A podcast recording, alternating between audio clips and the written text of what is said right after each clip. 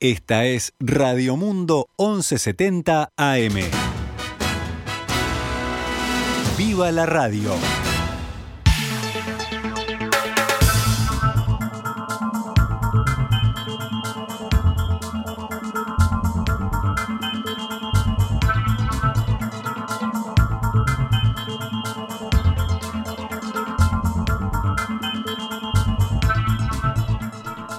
Horas 16 minutos damos comienzo a una nueva edición de Noticias al Mediodía en este miércoles que es 15 de septiembre del año 2021.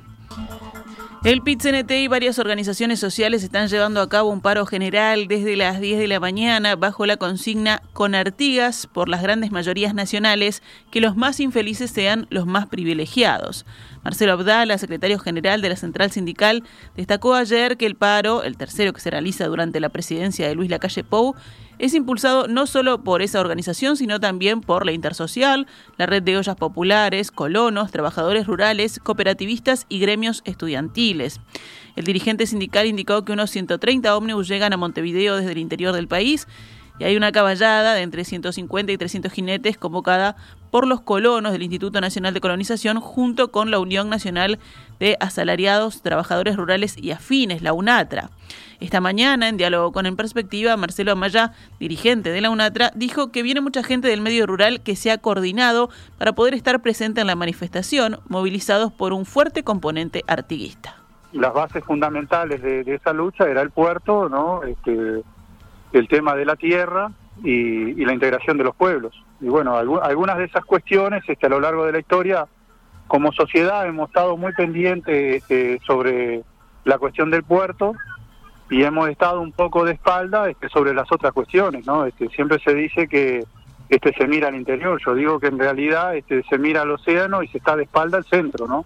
Y bueno, y mientras que se está de espalda hay, hay, hay otros intereses que están al, al alpiste y bueno, y se ha generado este, una importante concentración de la tierra y extranjerización y hoy este, creo que esas cosas están arriba de la mesa para que este, los trabajadores de la ciudad entiendan eh, lo perjudicial que es eso en cuanto a desarrollos de territorio, en cuanto a oportunidades de la gente, en cuanto a distribución de la riqueza. Todos usan el legado artiguista para juntar votos, pero después se olvidan, agregó Amaya. Desde la UNATRA informaron que parte de su proclama estará centrada en defender al Instituto Nacional de Colonización. Expresó que creen pertinente que la colonización sea un asunto de política de Estado. En la misma línea, Amaya afirmó que no todo se trata de la pandemia y que hay otras cuestiones que afectan en el día a día de la gente. Es justo que la gente empiece a darse cuenta de que, bueno, que no todo es una cuestión de, la pandemia, sino que bueno, han habido cambios que, están incidiendo en su vida. Este, por ejemplo, no, este, lo que no se justifica es en el desmembramiento, por ejemplo, del Instituto Nacional de Colonización, porque eso este, está claro que es la principal herramienta que tiene hoy el pueblo uruguayo para enfrentar justamente eso, ¿no? Lo que estamos hablando, la concentración y la extranjerización de la tierra.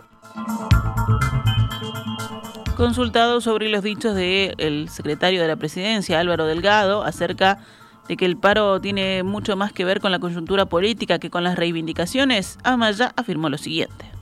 Eh, yo creo que tiene mucho que ver este con, con, la ley de urgente consideración, que en realidad establece en la ley no una pérdida de derechos este, importante ¿no? Este, en cuanto este, a los tiempos que, valen esos derechos, también este, em, empieza a implementar la posibilidad de, pérdidas de ingresos, de, que, de que puedan haber este, regímenes distintos en cuanto a la política de trabajo. Y también, eh, bueno, está claro que, el Instituto Nacional de Colonización, este, eh, con la LUC, se le, se le permitió este, perder este, 48 mil hectáreas de su patrimonio, pero también desvirtuar su herramienta, porque este, establecer que un colono pueda, este, por ejemplo, estar viviendo en Montevideo y desarrollando cualquier actividad, una de ellas puede ser política, y, y bueno, y ser colono me parece que desvirtúa bastante la herramienta. Entonces, me parece que, que arranca este, un, bueno, un problema serio con, el tema de la ley de urgente consideración. Y bueno, ¿será político o no? Yo creo que, sí, es político, ¿no? Eh, la determinación de que determinados cambios estuvieran, y bueno, lo implementó el gobierno que, que está hoy, este, que es el gobierno de coalición.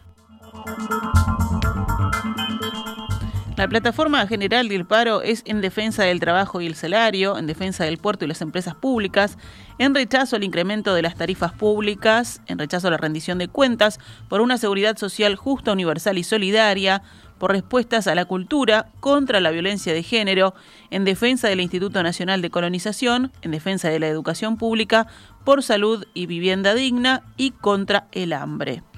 Esta mañana a las 11 horas se realizó una concentración frente al Palacio Legislativo y se está aguardando por la oratoria que se llevará a cabo a las 12.40 en Avenida del Libertador y Galicia. Pese a que el paro general es parcial, la Federación Uruguaya de Magisterio, la Federación Nacional de Profesores de Educación Secundaria, el sector banca pública de AEBU y la Federación de Funcionarios de la Salud Pública paran por 24 horas. En el caso de la Unión Nacional de Obreros y Trabajadores de Transporte, la UNOT, se decidió adherir a la plataforma del paro, pero este sindicato no suspenderá el servicio de ómnibus. Por el lado del gobierno, la ministra de Economía, Susana Arbeleche, reconoció el derecho a la protesta sindical, pero aseguró que las autoridades ya trabajan para mejorar la situación del empleo a la salida de la pandemia. La democracia que vivimos es un instrumento válido, eh, las respuestas al empleo o el foco al empleo lo estamos teniendo desde el primer día. Y hace pocos días el, equipo de economía en la Cámara, en la comisión de la Cámara de Senadores, en la comisión de Hacienda, decíamos que la, la proyección para creación de puestos de trabajo este año va a ser mayor a la que habíamos presentado inicialmente. Estamos esperando que se creen unos 45 mil puestos de trabajo este año. Toda la política económica tiene como foco el empleo. Esa es la preocupación principal en la política económica. En tanto, el secretario de la presidencia, Álvaro Delgado, opinó que la medida sindical tiene mucho más que ver con la coyuntura política que con las reivindicaciones. Me preocupa, sí, el tema de los docentes, dejar otra vez a los gurises eh, sin clase en un momento. Y, es un momento complejo, ¿no? Porque venimos de un, año muy castigado en eso, donde la prioridad tiene que ser los niños y en el tema de la alimentación también. Y ojalá, y ojalá que ningún, ningún uruguayo que quiera vacunarse quede sin vacunarse por, por el paro.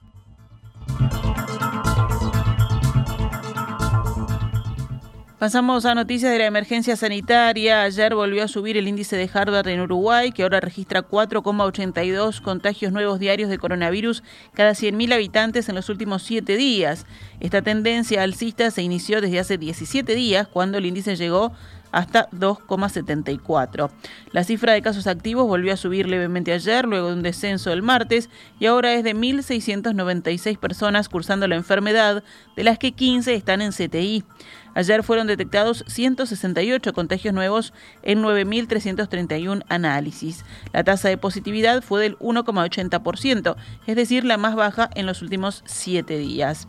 El monitor oficial registró ayer tres personas fallecidas con COVID-19, un hombre de 34 años en Maldonado, otro de 89 en 33 y una mujer de 75 años en Montevideo. Vamos con otros temas del panorama nacional. El ministro de Defensa Nacional Javier García anunció hoy en su cuenta de Twitter que arribó el Hércules FAU 595 con el nuevo radar Indra para el aeropuerto de Carrasco.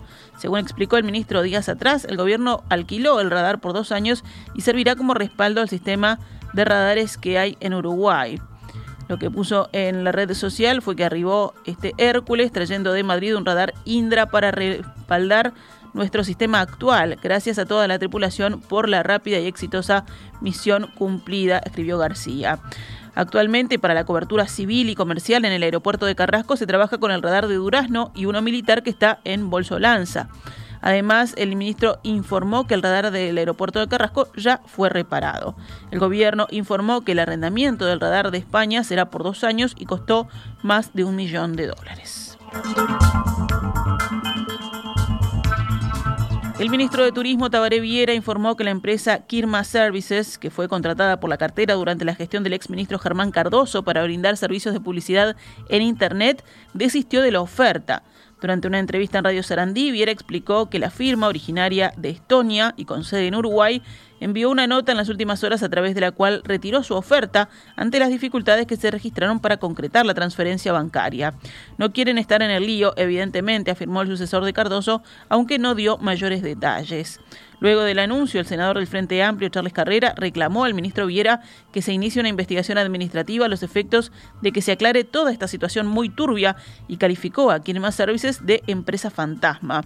Carrera escribió en Twitter, la agencia había presentado una propuesta aceptada por Cardoso del Ministerio de Turismo por 280 mil dólares en publicidad digital que el Banco República negó por su política antilavado. Además, a diferencia de lo que dijo Cardoso, esta no tiene presencia en Uruguay. Según el ministro Viera, la historia se terminaría ya que la empresa ha desistido. Corresponde investigar todas las irregularidades que se cometieron en lugar de intentar tapar. Se necesita ya mismo una investigación administrativa, expresó el legislador del Frente Amplio. En la prensa de hoy se suma un nuevo elemento en este asunto. Desde que el semanario Búsqueda informó sobre las presuntas irregularidades en el Ministerio de Turismo, la defensa de Cardoso se centró en afirmar que la oferta de Kirma había sido acercada por la agencia Young and Rubicam que asesora al Ministerio en su estrategia publicitaria desde hace varios años. Sin embargo, según corroboró el observador a través del expediente administrativo y diversas fuentes del Ministerio, la contratación de Kirma no estuvo precedida por ningún informe de la agencia. Además, las fuentes consultadas señalaron que el nombre de la compañía de Estonia surgió del entorno de Cardoso.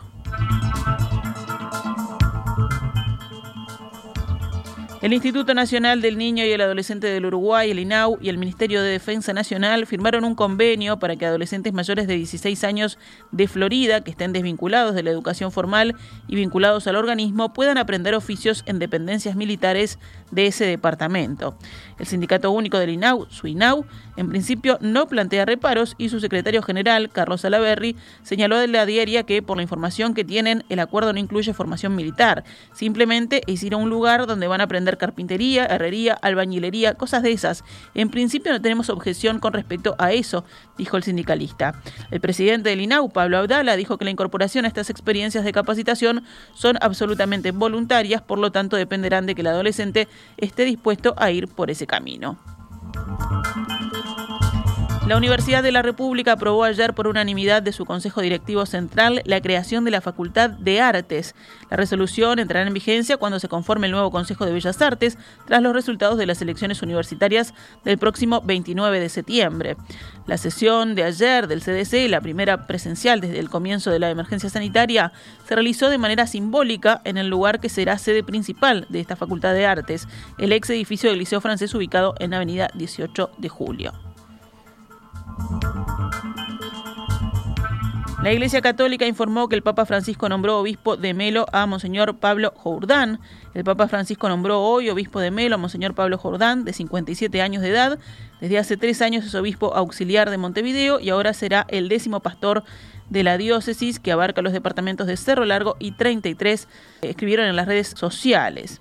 Jordán se desempeñaba hasta el momento como obispo auxiliar de la arquidiócesis en Montevideo desde 2018 y es responsable de la Vicaría de Educación y de la Pastoral Social. Además, es doctor en medicina por la Universidad de la República.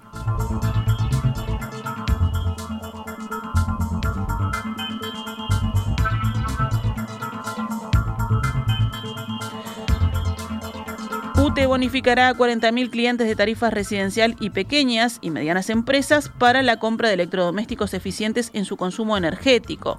El monto que aportará la empresa por cada adquisición es de 2.022 pesos y podrá ser ejecutado entre noviembre y marzo, según explicó la presidenta de la empresa eléctrica, Silvia Emaldi, al inaugurar el stand en la Expo Prado. Plan 2022 de UTE, donde estaremos beneficiando hasta unos 40.000 equipos electrodomésticos con 2.022 pesos y cada cliente de UTE podrá tener hasta 6 de estos beneficios para comprarse. Calefones de 40 litros o más, clase A, aire acondicionado clase A, eh, lavavajillas, secarropa y también hornos eléctricos, porque el objetivo es que eh, los clientes de la empresa puedan ir renovando el equipamiento eléctrico que tienen en su casa por unos más eficientes o comprando nuevos en caso de nuevos usos como podría ser un seco a ropa o un aire acondicionado adicional. Este plan estará disponible desde el primero de noviembre hasta fines de marzo y como les comentaba se va a contribuir con 2.022 pesos en cada compra de estos electrodomésticos que los clientes podrán entonces hacer uso de este beneficio.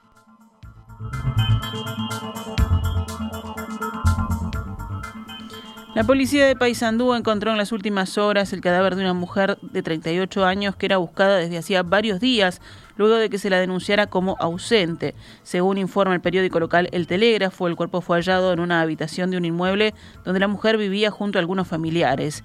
El diario detalla que la casa estaba cerrada con candados y cadenas por fuera y que con autorización judicial los agentes forzaron el acceso. En una de las habitaciones se encontraron con el cuerpo.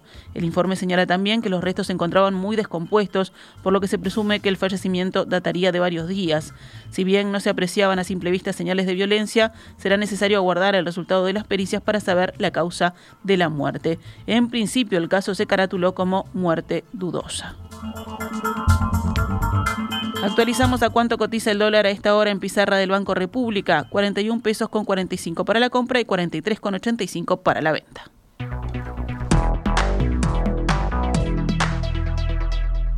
Esta es Radio Mundo 1170 AM. ¡Viva la radio!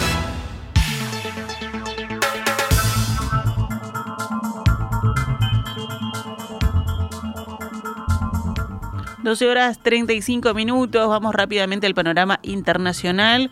En Afganistán, el Banco Central informó que los combatientes talibanes entregaron 12 millones 300 mil dólares en efectivo y varios lingotes de oro recuperados de las casas del ex responsable del anterior gobierno, incluido el ex vicepresidente Amrullah Saleh. El dinero recuperado provino de funcionarios de alto rango en el gobierno anterior y de una serie de agencias de seguridad nacional que tenían efectivo y oro en sus hogares, señaló el comunicado. Los talibanes investigan las cuentas bancarias de ex altos funcionarios del gobierno afgano derrocado en busca de eventuales ganancias ilícitas, según señalaron dos directivos del sector. Esta investigación podría llevar a congelar los activos y cuentas de exfuncionarios, ministros y cargos electos, según indicó a un directivo del Banco Central del país. La tensión en la península de Corea se elevó en la mañana de hoy luego de que el norte lanzara a modo de prueba dos misiles balísticos y el sur respondiera disparando otro desde un submarino. El misil surcoreano fue disparado bajo la supervisión del presidente surcoreano Moon Jae-in y recorrió la distancia esperada hasta impactar en el blanco, según indicó el gobierno de Seúl. Según la misma fuente, esta nueva arma desempeñará un papel muy importante en la defensa nacional autosuficiente y en el establecimiento de la paz en la península coreana. Los misiles recorrieron unos 800 kilómetros y alcanzaron una altitud máxima de unos 60 kilómetros. Este nuevo lanzamiento coincide con la llegada a Seúl del ministro de Relaciones Exteriores de China, aliado diplomático clave y principal sustento comercial y humanitario de Corea del Norte. En Reino Unido, el primer ministro Boris Johnson decidió remodelar su gobierno para formar un equipo unido que enfrente los retos pendientes después de un año y medio de pandemia y en plena caída de popularidad. El ministro de Educación, Gavin Williamson, fue el primero en confirmar en Twitter su marcha, ampliamente esperada, debido a su gestión de los cierres de las escuelas durante la pandemia y el posterior fiasco de los exámenes. Poco después le siguió el ministro de Justicia, Robert Buckland. Sus sustitutos y otros cambios se anunciarán a cuenta gotas a medida que avance la tarde. También la ministra del Interior, Priti Patel, parece estar en la cuerda floja por su fracaso en la reducción de las llegadas de inmigrantes irregulares a través del Canal de la Mancha, al igual que el jefe de la diplomacia, Dominic Raab, que probablemente pague por la caótica evacuación de Kabul tras la vuelta al poder de los talibanes en agosto. El líder conservador hará hoy una remodelación para poner en marcha un equipo fuerte y unido para reconstruir mejor después de la pandemia, dijo a los periodistas una fuente de Downing Street. En deportes, hoy comienza la segunda rueda del Campeonato Uruguayo de la Segunda División Profesional, que decidirá tres ascensos a Primera División. El líder de las posiciones es Racing, seguido de Albion y Defensor Sporting. Hoy en el Estadio Charrúa habrá tres partidos. A las 16 horas, Rampla Juniors Atenas, 18.30 Danubio Central Español y a las 21 horas, Uruguay Montevideo Racing.